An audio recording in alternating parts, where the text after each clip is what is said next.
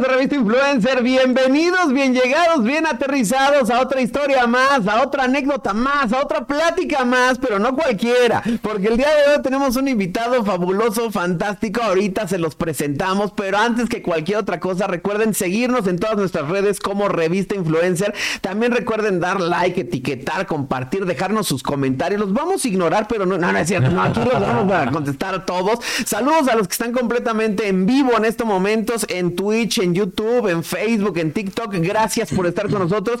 Yo soy Alex Aguilar y aquí comenzamos una nueva aventura en Revista Influencer. Porque el día de hoy tenemos, mira, es actor es conductor, es empresario, es modelo, es trotamundos, bueno, y además es amigo de casa, Federico Díaz, bienvenido. Qué gusto, ¿Cómo estás? Qué gusto verte, qué gusto estar aquí y, poder compartir un rato con el público influencer. Oye, no, al contrario, esta es tu casa, Federico. Es más, tu celular está conectado aquí. Puse el celular en vivo también y le avisé a mis seguidores para que podamos compartir con, con más gente la plática, así que feliz. que además eh, tienes un millón de seguidores. Diez años me tardé con esa cuenta, ¿no? O sea, sí hay un trabajo diario ahí de quemapestañas. O sea, con el ah, teléfono. justo, a ver, como manual de, creador de contenido, como manual de influencer, ¿qué has hecho tú para que tus redes crezcan? Porque así como tú dices, llevo 10 millones en, digo, un millón en 10 años. Sí. Hay personas que pueden tener los mismos 10 años. Y que llevan 50 seguidores. o en año y medio un millón, tres, dos millones, porque ahora nunca se sabe cuándo se disparan las redes y también los algoritmos están como muy raros, ¿sabes? Están muy lentos, están súper rápidos. Con una noticia y con, y con cualquier cosa, no sé, pasa, yo no, no, termino de entender el algoritmo. Por la duda yo ando ahí, ah, eh, con, el paso, con el paso firme para que no decaiga nadie. Es que va cambiando. Por ejemplo, ¿te acuerdas cuando surgió TikTok? Que decían hay que subir al menos tres TikToks al día, ¿no? Y algunos que se fueron al cielo subían cinco o seis TikToks al día. Eh, en Instagram también hubo un momento en el que tenías que estar subiendo reels. Ahorita ya era como la onda subir reels o algo que genere permanencia en, el usuario, carruseles, copies largos para que la gente se quedara mucho tiempo viendo. Y era publicar, publicar diario. Si no había cierto tipo de penalizaciones. Ahorita al revés. O sea, como que Meta llegó a un punto en donde ya está saturado de publicaciones que ahora te recompensa si no subes diarios, si vas dejando ahí ciertos espacios, pero para estarle adivinando, no, mano. No, ya a veces dicen, decían, bueno, no, hay que subir post todo el tiempo y, complementar con historias. Y después, no, los posts no funcionan, un post semanal y historias todo el tiempo. Y ahora los reels, y ahora, o sea, nos tienen ahí como trompo. Pero realmente son, son nuestra carta de presentación, nuestra comunidad es, eh, también es, es, parte del agradecimiento que le damos a cualquier proyecto que hacemos o cualquier cosa. Tener esa comunidad ahí latente de lo que uno hace es valiosísimo. Y también nosotros somos parte de cuántas comunidades. Porque claro. Toda la gente que nosotros seguimos en las redes, compañeros del medio o diferentes este, rubros que nos interesa seguir, hacemos parte de esa comunidad y sabemos el valor que tiene un buen contenido, porque cuando no nos dan buen contenido, le metemos un on-follow increíble y vaya a Dios. Entonces sabemos perfectamente. Uno que es sano, ¿no? Uno ¿Eh? que es seguidor sano, ¿no? O sea, ya no te ofrecen un buen contenido, bueno, vaya Dios. Vaya Dios. Pero hay otros que, uy, ya no sirves para nada. ah, no, no, no, no, tóxico no. ¿Ves? a quién sí, a quién no. andar de tóxico ahí, no. Nunca has sido tóxico en tu vida ni en Sí, pero no, no en las redes. Hablemos en otro ámbito. Oye, justo en las redes, ¿cómo te llevas con tu audiencia? Porque veo que tienes un millón de seguidores y, y haces en vivos, haces transmisiones. ¿Cuál es tu relación? ¿Cómo te llevas con ellos?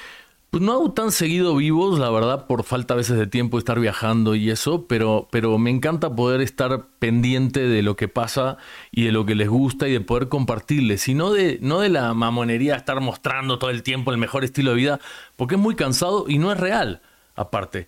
Pero las cosas que son motivadoras y que son inspiradoras, como a mí me inspiran muchas cuentas de Instagram para seguir adelante, para crecer, para tener diferentes ambiciones, para tener otras metas en mi mente, quiero ser esa persona también para la gente. Quiero ser aspiracional, no quiero ni mala onda, ni me van a agarrar en las historias llorando porque tuve un mal día. Si lloro, apago el teléfono.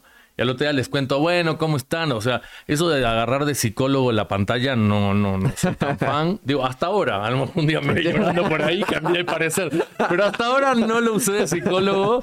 El Instagram, así de, quiero contarles que hoy, no, no porque, no sé, no, no, no me siento tan cómodo con esa con esa parte siento que el mundo necesita mucho más inspiración a, yo alimentar con, con, problemas que tenemos todos a veces que tenemos que resolver. Lo resolvemos y seguimos adelante mostrando cosas que inspiren, ¿no? Sí, claro. Porque además, mira, por ahí yo escuchaba y leía que justo la, la manera de hacer clic con la gente con el público que te ve a través de tus redes es, es, comportarte y mostrarte de una manera natural y real, ¿no? Entonces dice, todo el mundo está acostumbrado a mostrar la mejor parte de su vida en las redes sociales y muy pocos se atreven a mostrar la, la, otra parte. Y los que lo han intentado y los que lo han, ah, se han arriesgado a abrir esa parte, les ha ido muy bien. Pero el problema es ¿hasta dónde pones un límite? Porque de repente ya abriste tu relación, abriste tu vida, abriste tu casa, y ya se vuelve una exigencia de queremos más y queremos más, y, se van metiendo, metiendo, metiendo. Entonces, ¿hasta dónde paras? Es un gran riesgo. No, yo lo que siempre he hecho desde la época de Facebook y de, y de Twitter antes de, Twitter era, no, ya lo cambiaron, ¿no? Ahora se llama X. X, ándale. está muy porno. bueno, de esa época no, yo no ponía donde estaba ubicado hasta después de irme del lugar, porque también es las no, están un poco inseguras. No, no es una garantía de seguridad. Yo muestro muchas cosas, o sea, no, no muestro, o sea, dentro de mi casa o cosas muy personales, momentos muy personales tampoco, ¿no? Pero en las locaciones donde uno está, trato de mostrarlas cuando ya me fui, porque al final tampoco queremos ser herramienta y caer en la boca del lobo de una mala situación y estamos extremadamente expuestos. Entonces, yo creo que le pongo, a mí, en mi, manejo, le pongo un poquito el límite a eso, porque esa parte sí, sí le tengo un poquito de cuidado. Oye, ¿y cuánto tiempo pasa en redes? Porque de repente. No, ni me pregunte, me da pena. no, es que te lo, te lo digo ¿Eh? porque se vuelve adictivo esto. No, pues, le abro el ojo y en la mañana después de hacer pipi, miro en la pantalla a ver qué pendientes hay y qué pasó en el mundo. Si hago pipi primero, ¿eh? no, me lo, aguanto como mucha gente que nos está viendo, que está en la cama así, haciéndose pipi, ya, ya está en Instagram, ya puso 10 likes y subió una historia y no hizo pipi. Hay que hacer pipi en la mañana porque es una cosa física, ¿no? Sí, es necesario. Es necesario, muchachos. Así como comer es necesario, también hacer del baño. En la mañana, es importante. Porque hay gente que no lo suelta, o sea Hace ratito yo estaba desesperado porque vi que una... Es más, aquí a punto de entrar ahorita a, revista, de repente vi que una camioneta estaba pues parada a media calle y yo así como mm. que dije, bueno, está esperando a que pase alguien o qué. Entonces le aventé las luces como... Y andaba en las redes. Y, nada, toqué dos veces el claxon y nada. Entonces yo dije, oye, ¿no habrá pasado algo? Se desmayó. que Salgo de mi carro, me asomo. Y andaba en el teléfono. En el teléfono. Sí, no está impresionante. Le toco en la ventana y se espanta así todo. Sí. Le dije, brother, avanza, llevamos 20 minutos esperándote. Ah, y arranca, pero dije, imagínate que yo en buena onda le dije, avanza, pero llega ahí un malandrín. o sea, es como de, hay que estar pilas, pero no hipnotizados. Bueno, para no muy lejos, el jueves pasado en Miami me chocaron de atrás. Y fue porque iba en el celular la chavita que iba manejando atrás mío en Downtown Miami.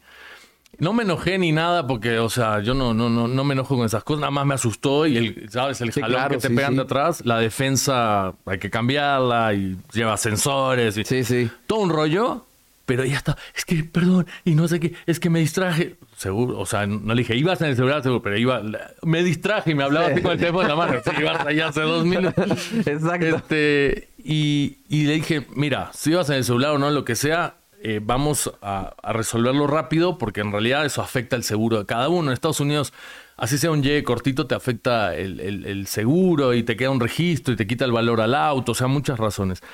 Pero el comentario es, yo en el celular y lo hemos hecho todos. Sí, claro. Entonces nos puede pasar a todos. Entonces me puse en el lugar de ella.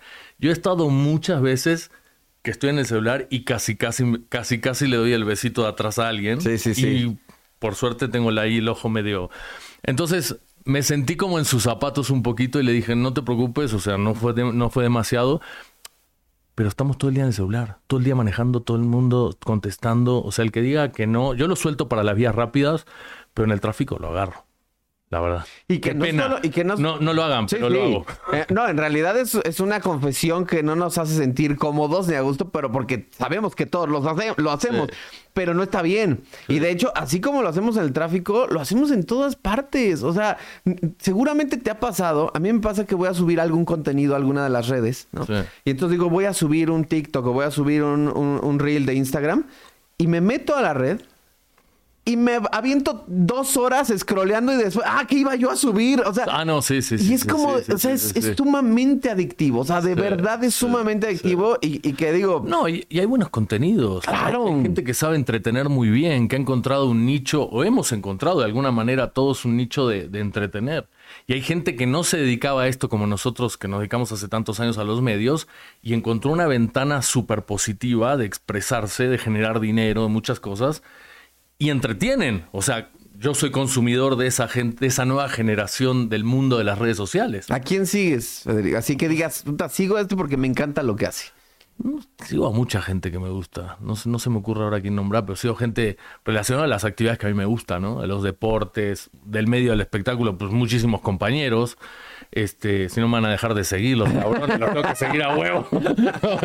pero muchos amigos actores y, y o sea, amigos que, que, la verdad conozco en persona también y que, y que tengo, o sea, el interés saber cómo están. Y al final me pasa muchas veces que te encuentras con gente después de muchos meses que no ves a la gente y parece que la viste ayer por el tema de las redes. Entonces al final tiene una conexión bastante positiva que no te, no te hace alejarte de la gente. Y que sí puede generar conflictos, ¿eh? Así como antes era así de felicitabas a alguien por su cumpleaños, pero no le ponías una felicitación en Facebook y era como, ah, no ah, me felicitó. Bueno, aunque, aunque, le aunque le llamaras directo, pero si no lo ponías en Facebook no valía, o sea, no, nunca Bueno, y hoy pasa en Instagram, o sea, si no le pones a tu amigo una historia de Instagram con el pastelito, la musiquita y todos los juguetes que te da Instagram, no lo felicitas. Pero simplemente seguir. O sea, cuando tú descubres que alguien que se supone que es tu amigo cercano no te sigue, es ofensivo. o sea, es como.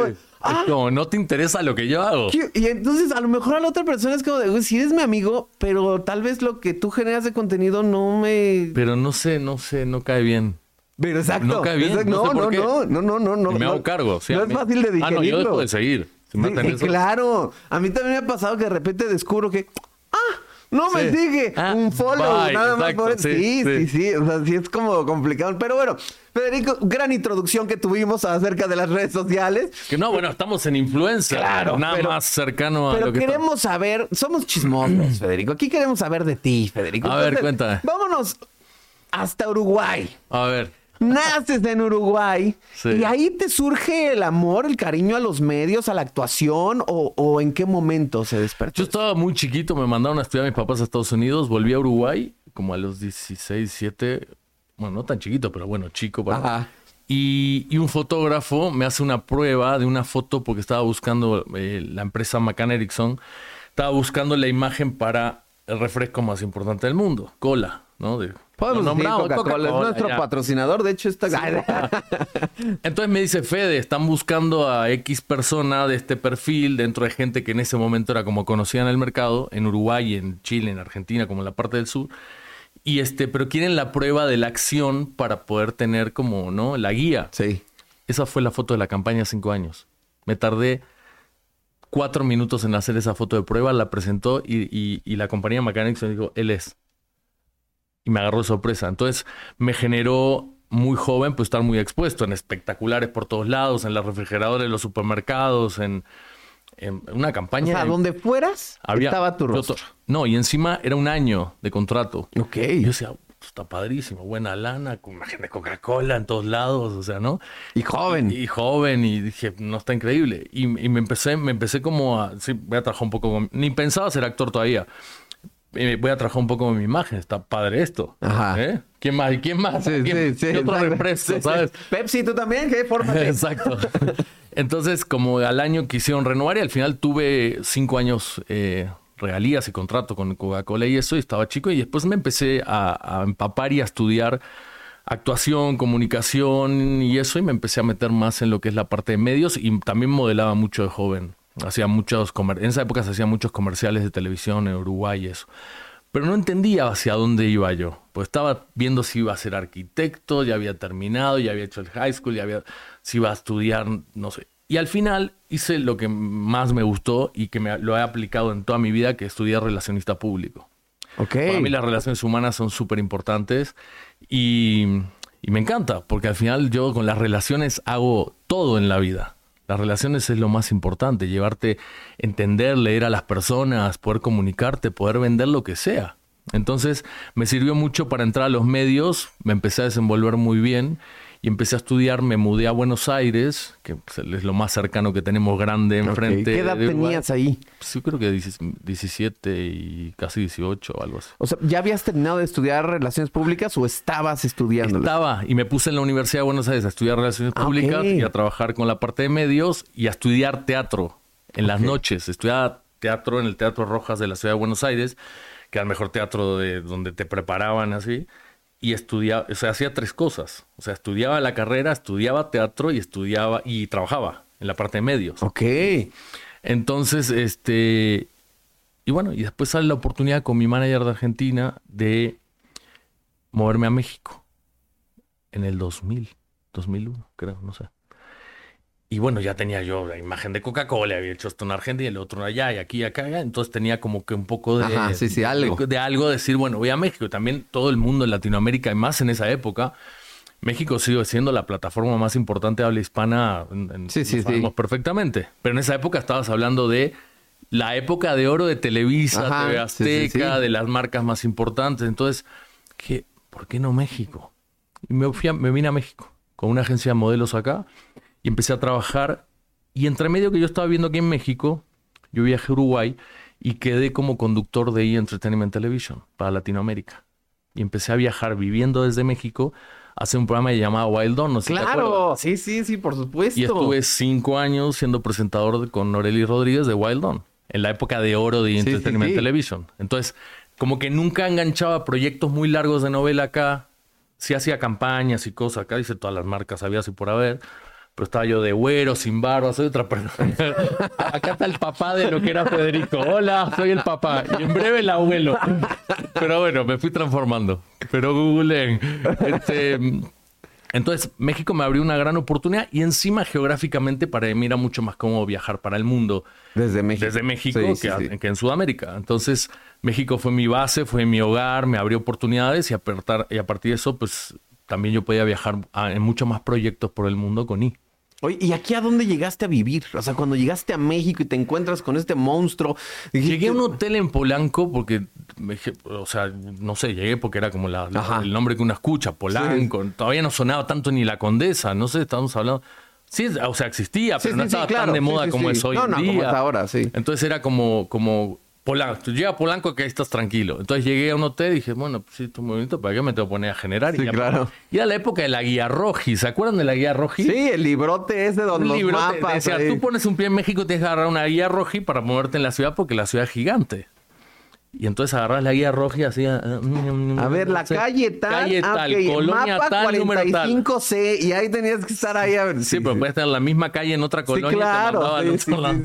Entonces, este, moviéndote, también entendiendo la ciudad, me fui adaptando y fui, pues, empapándome mucho. Yo me siento muy mexicano hasta la fecha porque. Eh, me empapé mucho con la, con la cultura de México. Ahora estoy, hablo un poco más Miami, llevo 10 años en Miami, sí, en México. Pero yo me, como me fui a Miami hace 10 años después de estar acá tanto tiempo, me fui súper chilango así, pero o sea, de, todo, o sea, costumbres, mi acento, todo. Y me fui a hacer dos novelas a Miami y después ya me quedé en Miami. Pero México fue. Pero aquí en México, según yo, estuviste desde Mujer Caos de la Vida Real hasta telenovelas. y... Sí, hicimos varias. Hice varias participaciones muy buenas en, Televisa. Hice, hice Las Juanas también. Cuando me pasé a Azteca. Y a la vez iba tratando de agarrar proyectos acá para eh, animar mi imagen de México mientras estaba con lo de I, porque lo de I fue bastante exitoso y largo, ¿no? y, fue, en su momento, Wild Dawn fue un. No, teníamos unos puntos de rating en Latinoamérica impresionantes. Y sumado a que cuando no grabábamos nos llamaban las marcas en Latinoamérica para ir a hacer imagen y activaciones, ¿sabes? O sea, porque aparte si era un programa, o sea, pues justo como lo dice el Yo hacía el normal, el sí, sí, sí, No, había otro que era... el Naked Wild Dawn, el americano que era Sí, no, pero de todas maneras, Wild Dawn sí tenía, sí era como picantón. O sea, no era un programa fresa, fresa, fresa. O sea, era picantón, sí tenía como mucho esta parte como de moda y fashion y, eventos. Y mucha fiesta y, mucha fiesta. destinos. Exacto. Pero justo el hecho de que los veamos que se iban de viaje a un lado, a otro, que estuvieran en los mejores eventos, o sea, que te abría esas puertas a algo que nosotros solamente sabíamos que existía porque lo veíamos en gente de reforma, ¿no? O sea, eh, y de repente verlos a ustedes metiéndose en todos lados era como esa puerta que uno quería tener para que haya ahí, güey. No, yo cuando te digo, cuando, cuando conduje ese, ese show, después ese otro dentro de la cadena también, pero yo me sentía que estaba viviendo mi sueño como presentador, porque yo quería un programa de viajes en mi vida, porque cuando estás chavito, lo único que quieres también es viajar, conocer el mundo. Sí, sí. Ahora ya estamos más grandes y ya hemos viajado y conocemos, seguimos viajando y me encanta viajar, es parte de mi vida, pero en esa época una sed de... Y fuimos a Finlandia y al sur de Italia y a África y a, y a Islas Galápagos y a lugares que dices, hoy pienso y digo, wow, lo que viví a los veintipico de años gracias a esa cadena es impresionante. ¿Y alguna vez te pasó algo así muy loco, así que dijeras, puta, esto estuvo fuerte? Eh, muchas cosas. Le- con la gente. A mí nos tocaba cubrir muchas fiestas y cosas en los destinos y la gente veía el micrófono de I y se volvía loca. O sea, y aparte I siempre fue muy ligado a Hollywood. Sí, claro. Veían el micrófono de I era como... Llegó Sí, sí, sí, Hollywood y de repente Wildon era una marca muy fuerte. Entonces la gente venía y yo estaba presentando y venía y te agarraban todo, hasta el apellido, ¿viste? Porque estaban con unas copitas en el, en el estaban antro, en, la en la fiesta, sí, claro. Y eh, no, cosas, cosas divertidas, cosas divertidas. Pero fue una gran etapa. Fueron cinco años mientras estabas coincidiendo con México, haciendo cosas también de Acá, este lado. sí. Y modelando, pues también las marcas, yo trabajaba mucho acá como modelo también. Ahí en ese momento, me imagino, no tenía, el joven Federico no tenía ni la menor idea del empresario en el que se iba a convertir. O sea, ahí estaba viviendo nada más la vida salvaje de la conducción, la actuación, el modelaje, el viaje. O sea, era vivir el sueño. Sí, pero igual siempre fui medio biznero, ¿eh? O sea, o sea, me encantaba, y me sigue encantando la cámara, me parece que comunicar, conectar con la gente y la responsabilidad de entretener, a mí me encanta entretener, yo siento que soy un entretenedor de naturaleza desde que soy muy chico. Eh, me encanta, pero también me encanta producir. Hoy en día soy mucho más productor que estar frente a cámara con la empresa que tengo en Miami y hacemos muchas cosas. Hasta música te metiste. En una época, sí, sí, sí, pues yo no cantaba muy bien. Metimos dos canciones en radio que sonaban durísimo, este, pero si no fuera por esas consolas que suben y bajan todo. no, Bueno, ahorita que el Yo autotune- soy, yo soy de regadera que me, que me, me, me- me eché el brinco. Pero ahorita el autotune resuelve todo, ¿eh? Todo, todo. Todo lo resuelve. todos, Sí, ¿eh? sí, se sí, hagan. Exacto. Pero no, pero no me quería. que- En esa etapa sentí ganas de hacerlo, me saqué la espina, tuvo éxito este, dos, tres canciones que metimos en un dueto que armamos cuando estábamos yendo a Miami, que estaba en parejo con una novela. Y, pero no me quedé con las ganas. Yo no me quiero quedar con las ganas de nada. Yo no me quiero quedar con las ganas de nada personal, de nada laboral, de nada lo que, lo que se me ocurra que, que pueda hacer y que sienta que me va a hacer bien, lo voy a hacer. Y eso está increíble, o sea, porque al final del, del camino es... El arrepentimiento no llega por cosas que hayas hecho, sino por lo que no te atreviste a hacer. Exacto, exacto. Y aparte, así como tenemos muchísimos eh, éxitos y aciertos, tenemos tropezones y decisiones que dice, pero todo tiene un aprendizaje increíble, increíble, increíble. Así que me, me encanta el camino recorrido hasta ahora y, y estoy con planes de recorrer mucho más y con cosas muy padres que están viniendo también. Y, y a ver, este, termina esa etapa, o sea, aquí en México, porque ahí es donde ya te mudas a Miami con estos proyectos que ya tenías. Bueno, me lleva a Telemundo a hacer una novela, después me quedé haciendo otra novela más y... No, entre medio hice un reality show que salí segundo para Univisión. ¿Qué reality era? Jugando al Amor, que era como un gran hermano que lo grabamos en, en Acapulco. Y salí segundo y eran, éramos todos chavos atrás del amor de una chava. Ay, Ok. métanse a Bull, me ver. A los besos. O sea, Jugando al Amor fue un reality que hizo Univision que tuvo mucho jale en Estados Unidos y se grabó en Acapulco, México. ok. Y la producción fue acá, pero fue para Estados Pero Unidos. un grupo de, de jóvenes peleando por el Éramos amor. 20. 20 hombres pe- peleando por el amor de una mujer. Ella iba eliminando, sí, por el amor de una mujer. Llegué segundo, ¿eh? Casi, casi cae. Casi cae. Casi. Casi la convenzo. Por, por, por poquito. Se quedó a nada. Pero mientras probó. O sea, ella No, probó, probó, En probó. reality pasó de todo. O sea, de todo. Muy, muy padre. La verdad que una producción de esas épocas de Univision. Pero ahí no había como ese rollo de encierro, o sí, Sí, también. no salíamos de la casa. O sea, estaban los Bueno, no 20? salíamos de Acapulco. Estábamos también como con algunas actividades afuera, pero en realidad todo pasaba en una casa de las brisas.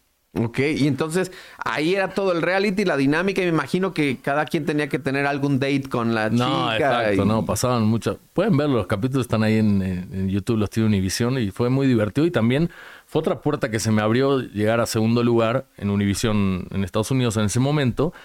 Y fuimos a hacer promoción y ya sabes, lo típico de Miami esa época y Don Francisco y todos esos programas que existían. Entonces, pues Miami me fue como entre una cadena y otra jalando poco a poco y, bueno, aquí llevo 10 años. los realities abren muchas puertas. Muchísimas. O sea, y, y, cuando lo sabes explotar y lo sabes aprovechar, o sea, aquí lo vemos. O sea, aquí hubo un talent show llamado La Academia, que seguramente lo has escuchado, en el cual... Bueno, Carlos Rivera salió de ahí. Carlos Rivera, Jair salió de, de, ahí y, y Jair quedó en cuarto. O sea, Carlos Rivera al final sí ganó su versión de la academia, pero Jair quedó en cuarto.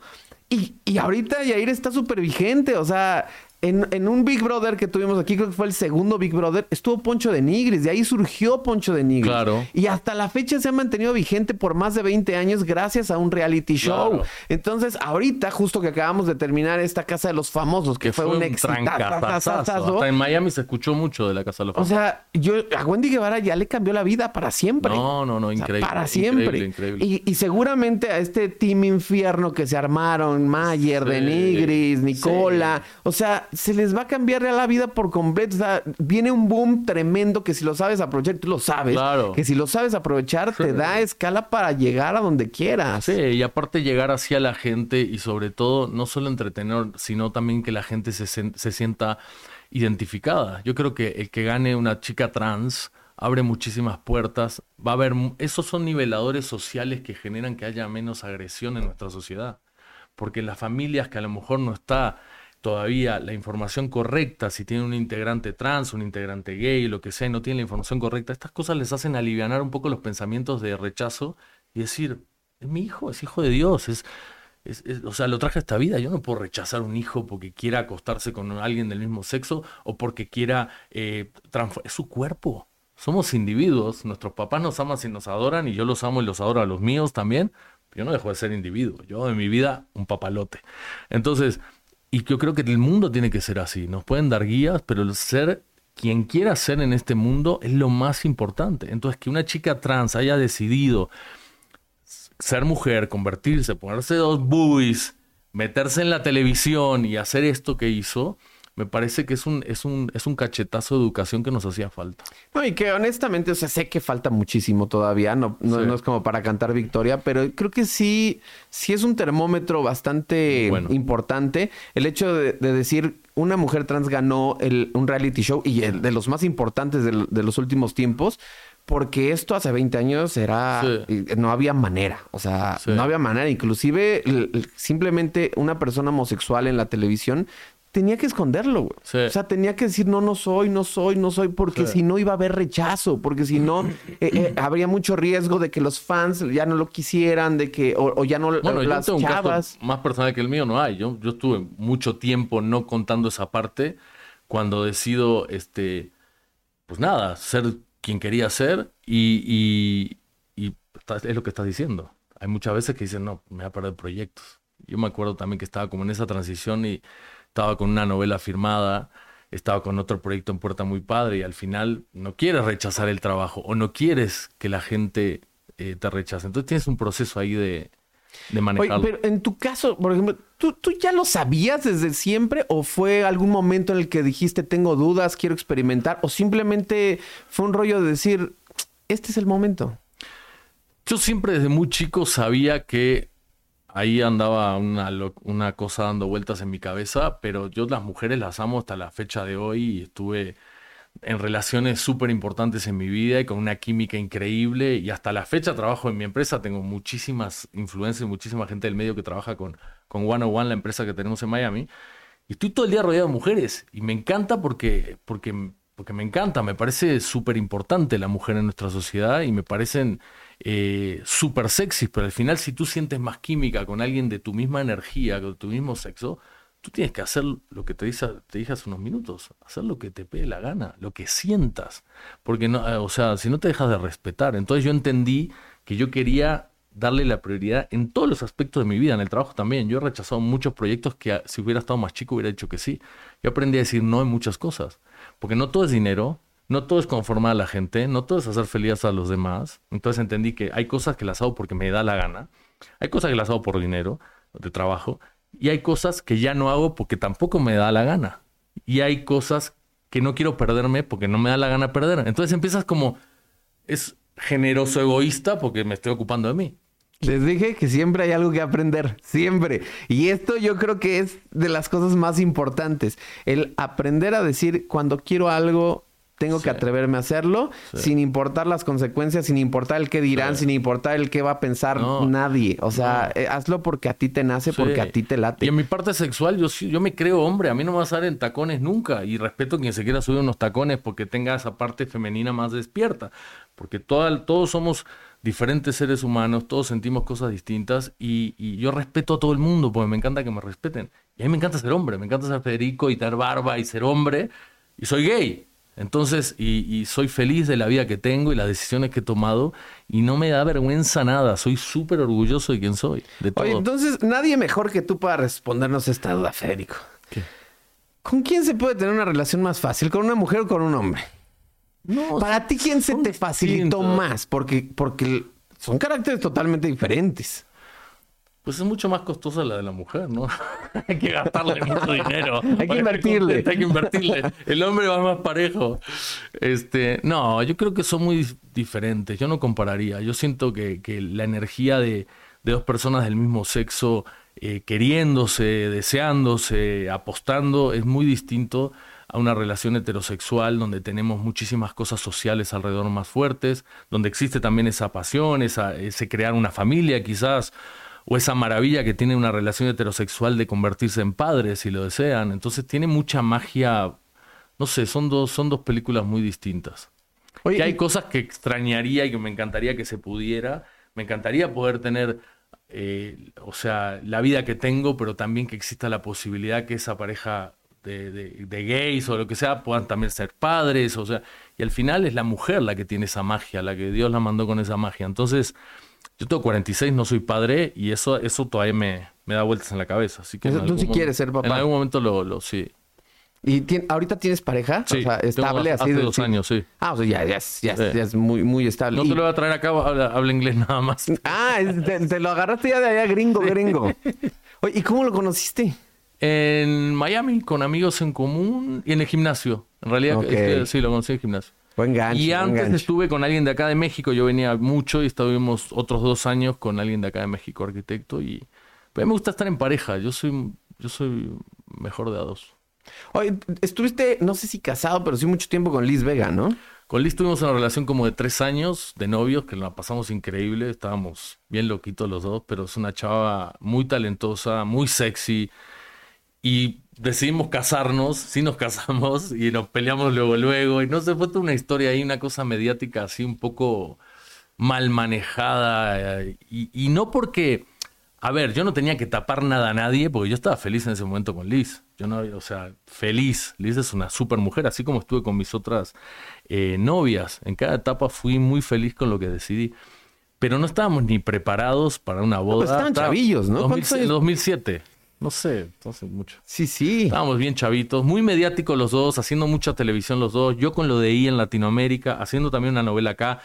Ella con lo que había hecho de una película de, de New York, que había hecho no sé qué teatro y estaba, o sea, como que estábamos muy mediáticos acá en México y, y bueno, nos casamos, sí.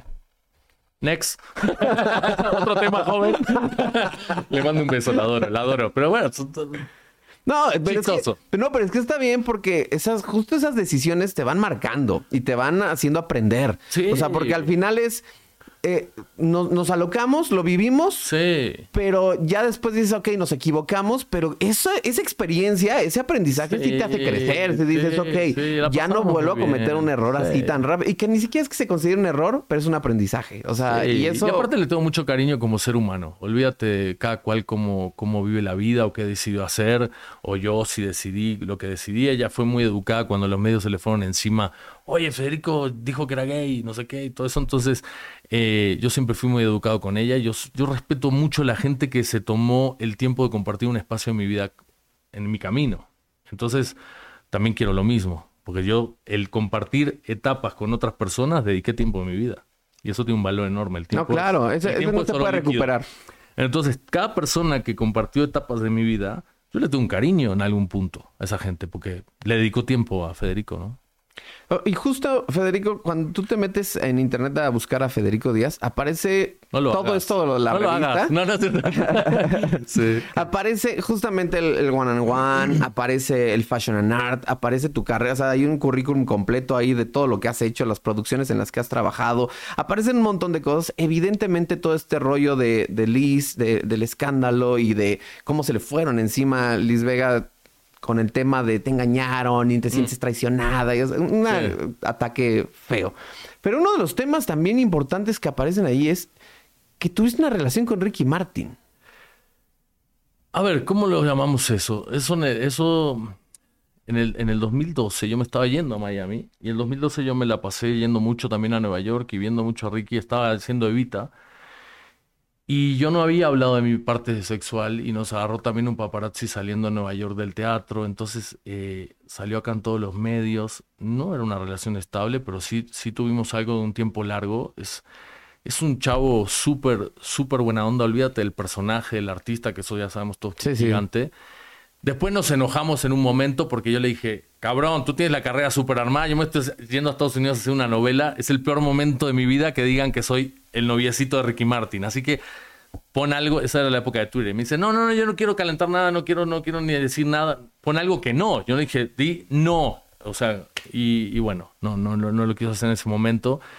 Y yo me enojé en ese momento un poco con él, porque dije, qué egoísta, cabrón, el débil soy yo en esta película, que estoy quedando, acabas de terminar con Carlos, estoy quedando acá como que rompí la familia. Estaban Valentino y, y Mateo chiquitos. Entonces, eh, pero bueno, pasado muchos años y me parece que es, eh, también forma parte de, un buen recuerdo, de lo que haya pasado, que es muy interno. ¿Y se arreglaron algún día? O sea, ya como que ya platicaron. Sí, yo me llevo muy bien con sus managers, con gente. De hecho, con, uno de los managers de él estoy cotizando ahora para, para lo de Fashion and Art en diciembre, una de las celebrities que ellos manejan para traer para madrina de los eventos que hacemos en Miami.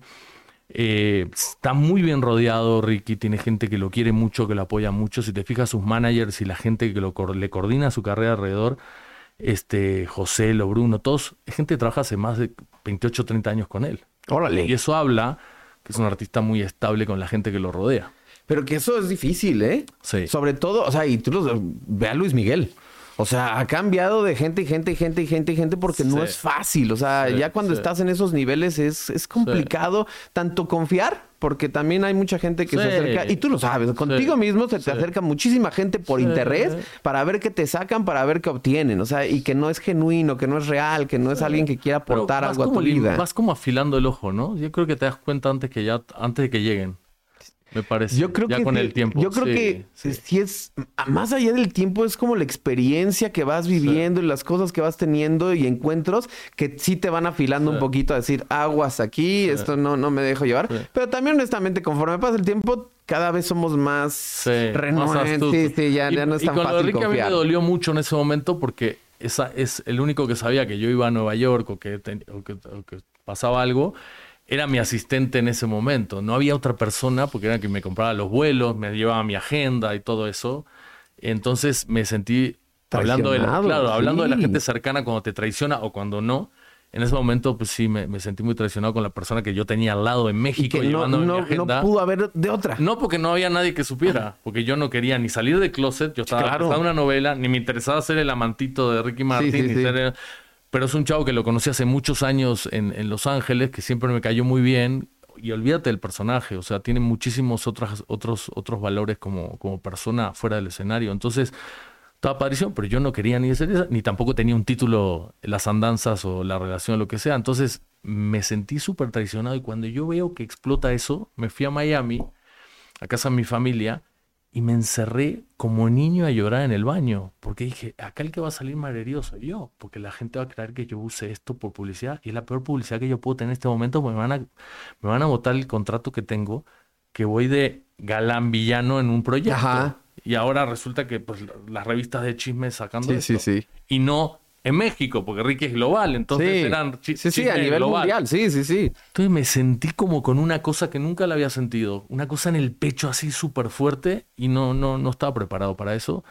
Y, y sentí, sentí la traición de eso, de tener un asistente que, que, que nada. que, que, al final te vendió, porque seguramente él vendió esa nota. No sé cómo lo manejó, pero, pero ni lo voy a nombrar ni nada, pero, pero, pero bueno, No, No, él no. tendrá su aprendizaje. Sí, sí, sí. Pero uno también lo que hablábamos, y vuelvo a eso, vas afilando el ojo. Yo ya sé quién está alrededor mío hoy en día, yo me fijo muy bien qué hablo con quién, a quién puedo hablar todo, a quién no puedes hablar, o sea, quién sabe dónde estás. Siempre alguien tiene que saber dónde uno está. Aunque Sí, quieras hacer sí, un sí. viaje relámpago de que No. "Ay, nadie se entere, no, No, voy a poner no, ni en. Instagram. No, o sea, por Tiene que seguridad. haber una Sí, sí, persona, sí. porque me caí, me pegué contra un muro, pues Totalmente. nadie sabe que Sí, yo sí, estaba en, no sé, en Hong Kong.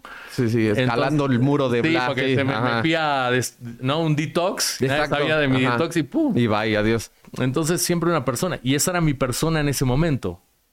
Porque me llevaba mi agenda y era mi persona de confianza. Entonces sí, estuvo, estuvo cañón por todos lados. Por la exposición negativa para mi gusto. Por eh, manosear así mi sexualidad en un momento que yo no, no, no estaba ni preparado. Y, y tener la persona más cercana que te lleva tu agenda y tiene una, una- una tarjeta tuya para ir a comprar un vuelo, para, o sea, tus finanzas. Eso. Pero también valiente de tu parte, ¿eh? Porque, hay, eh, o sea, yo, yo te entiendo perfectamente en esa parte de decir, es mi carrera. Sí. Y, y yo no quiero que me estereotipen como el noviecito de, o el amante de, o el rompecorazones de, o el rompefamilias de, porque quiero construir algo, porque quiero hacer que mi nombre sea el importante y no el pareja de. Sí, o sea, sí, ahí donde está sentado estuvo Marcela, la esposa de Poncho de Nigris, Sí. y me platicaba todo lo que ha trabajado, ¿no? Todo, todo, todo lo que ha hecho desde muy joven y cómo se ha preparado y cómo desde los 12, 13 años ella ya trabajaba y era reportera y hacía. Y, dice, y todos los días recibo mensajes de tú solo eres la esposa de Poncho. Oh, shit. Entonces es como claro. de un, güey, no importa Sí, lo que sí. hagas, no importa lo que trabajes, no importa lo que te esfuerces, solamente vas a ser la esposa de.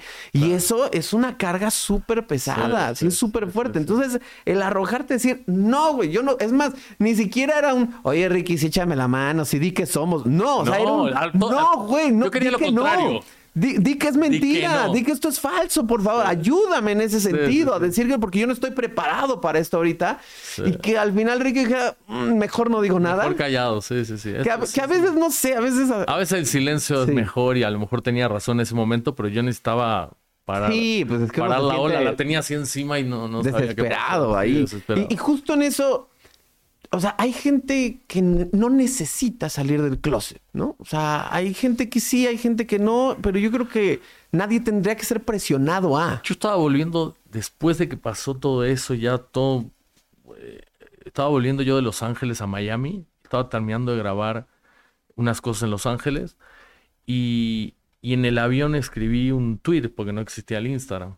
Estaba recién empezando el Instagram. Y escribí que ahí está online el tweet, donde digo eh, que me siento muy feliz de quien ser quien soy, me siento muy orgulloso. Y ahí hay un tweet donde puse mi sentir en ese momento, Ajá. que era de las cosas más importantes de mi vida. O sea, decir de mi boca, no que lo diga eh, un programa como Ventaneando o Gordo y la Flaca o una revista. sí, no, o no, no, no, tú. O sea, que yo decía, entendía, decía, ¿por qué hablas de eso si no tienes ni idea? O sea, no estás adentro de cuatro paredes. Pero bueno, es parte del show. Y, mm, y poner yo, decirle a la gente, tas, tas, esto soy yo, para mí fue, fue súper importante y obviamente lo hice en un mar de lágrimas, porque estaba hablando de lo más íntimo mío, ¿no? No, claro. Pero, pero bueno, fueron todo cosas que me han hecho ser el hombre que soy hoy y el confiado eh, en, en lo que, en cómo confío hoy en mí. O sea, yo tengo, confío mucho en mí como persona, como empresario, como con lo que hago. Cuando hablo con, con- con mis clientes, cuando desarrollamos cosas importantes y proyectos grandes, doy cuenta que yo creo mucho en mí. Y eso lo gané con los años. Yo no era así. Ni nadie nacemos creyendo en nosotros mismos. Entonces, al final, todas esas cosas hacen que hoy pues, tengamos no una coraza de defensa, porque yo no ando a la No. defensiva en el mundo, sino como un armazón que nos, nos hace fuertes, ¿no? Herramientas. Herramientas, Se construyen sí. herramientas para, para poder, porque eso no es No, fácil, ¿eh? El, el autoestima es de lo más delicado Sí. que tenemos. Es bien fácil bajarlo. Es bien Sí. fácil cuando no tienes un nivel de autoestima decente que alguien llegue y te aplaste y te haga sentir Sí. basura. Y es padrísimo cuando, cuando nadie te intimida y nadie te da miedo. Yo no tengo miedo a nadie, nadie me intimida. Le tengo respeto a la gente. Ah, sí, sí, pero son dos cosas distintas. Pero no me intimida a nadie, no le tengo miedo a nadie. O sea, siento que, que, que sí, que eso se te lo da el tiempo. Oye, y llega, o cómo llega, o cómo surge Fashion and Art. Fashion and Art, yo tenía otra empresa de medios que la vendí en Miami. O sea, tú llegaste a Miami a decir, yo vengo aquí Monté una a productora. conquistar. Empecé a generar contenidos, hicimos unos reality shows, los metimos en unas plataformas, hicimos programas de televisión, empezamos a hacer alianzas con muchas marcas de lujo, muchos compañeros artistas que se sumaron a esas alianzas y le generamos nosotros trabajo. Entonces encontré un nicho que estaba bastante virgen en Miami. Y también lo usé con Federico Díaz, porque yo también, yo me ponía en muchos proyectos de mi compañía. Y, y esa empresa empezó a jalar muy bien, puse unos socios un poquito antes de la pandemia y, bueno, al final terminé vendiendo mi parte. Me di cuenta en las juntas de consorcio que yo ya no quería ah, estar con los socios, que quería hacer mi propio camino en esta etapa nueva y hace dos años vendí esa parte de mi empresa, de la empresa que había creado y ellos se la quedaron. Hice 101, que 101 hoy tenemos oficinas en downtown, tenemos estudios, tenemos, hacemos muchísimo contenido y dentro de la sombrilla de lo que es 101 TV tenemos un evento que estamos trayendo mucho a México, que acabamos de estar en Los Cabos, se llama Fashion and Art. Porque así como existen los Fashion Weeks, y así como existe eh, Art Basel en Miami y muchas ferias de arte, dije, yo quiero hacer algo que sean las dos cosas unidas, moda y arte. Y nace Fashion and Art y pudimos este, pues, generarle en poco tiempo muchísimo éxito, tener muchas marcas, muchas celebridades. Hemos traído diseñadores como Custo Barcelona, Gustavo Cadile, que estuvo con nosotros, que viste también a, un montón de celebridades. bueno, Gloria Estefan, Emilio, Gloria, Trevi. a todos. Todos. Y modelos súper famosas de Europa. Y después, bueno, Geraldine Bazán, que ha sido un apoyo enorme en Fashion and Art, porque es como nuestra madrina oficial que Geraldine es mi hermana de la vida, o sea, viene a Miami, se queda en casa y, o sea, hoy yo aterrizaba acá y ella se iba con las niñas a ver a Yatra, a Vallarta, pero es mi hermana y aparte la adoro, la respeto y tengo amigos, como es Geraldine, muy contados eh, en el medio que, que, tienen un valor enorme porque no estamos, sí estamos en los medios, sí somos personas públicas, pero esa amistad genuina que no nos apoyamos, no nos usamos, no nos no nos pisamos, no hay, no hay, ¿sabes? Entonces eh, no pasa con mucha Es difícil, es muy difícil,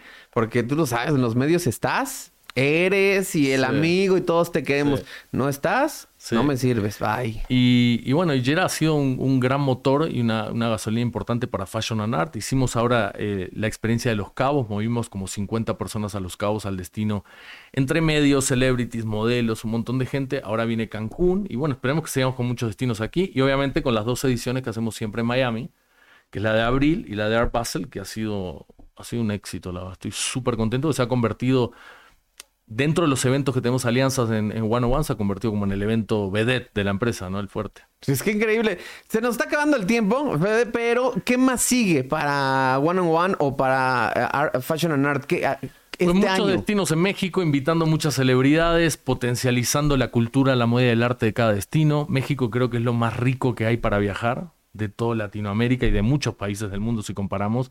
Viajar en México es mágico. Y de verdad, y no porque esté acá en México, yo sea mitad mexicano, realmente hay mucho para mostrar y queremos que sea una plataforma que muestre eso, moda, arte, cultura, tradiciones, cosas bonitas del destino. No queremos hablar de inseguridades, no queremos hablar de cosas trágicas, no queremos saber, porque el mundo sigue girando, van a pasar, queremos en Fashion Art resaltar lo bueno de cada lugar. Pues está increíble. Sé que está por demás, porque mira nada más tu cuenta, pero ¿en dónde te seguimos?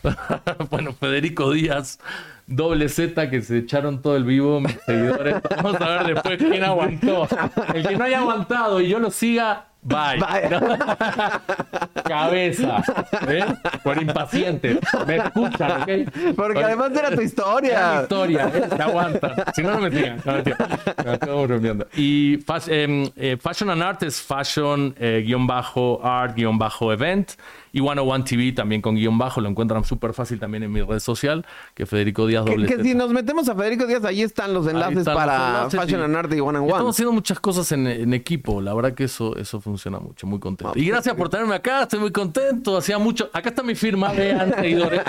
Fue de las primeras, acá está Así que feliz de volver a este rincón tan mágico y tan querido por todos los mexicanos. No, pues al contrario, gracias a ti por estar con nosotros, por abrirte, por platicarnos tu historia, porque de verdad de esto se aprende muchísimo. Y justo las historias que traemos aquí es con la intención de que la gente que los está viendo diga, ay, güey, o sea, que le caigan piedritas para que diga, híjole, yo quiero ponerme las pilas en esto. Entonces, gracias. podemos hacer todo en la vida. Gracias por, por la confianza y gracias por abrirnos el corazón. Amigo, qué gusto verte. Saludos a todos los que siguen la revista y el show Influencer.